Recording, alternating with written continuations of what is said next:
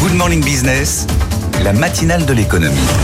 Avec Sandra Gandouin pour l'émission de la mi-journée. Sandra, l'actualité à midi, puis 13h, la libre antenne, on parle de quoi aujourd'hui? On va parler de recrutement dans l'armée. Pourquoi l'armée recrute en permanence? Quel profil elle cherche? Est-ce que le contexte international aide ou n'aide pas à recruter dans l'armée? C'est le DRH euh, de, du ministère des Armées, Thibaut Devancé de Blavou, qui sera avec nous, avec également notre monsieur défense Pascal Samama pour étudier euh, ces questions. Vous nous posez vos questions si vous êtes intéressé par un recrutement euh, à cette adresse avec vous à bfmbusiness.fr. On y répond en direct donc avec nos deux experts. Merci Sandra.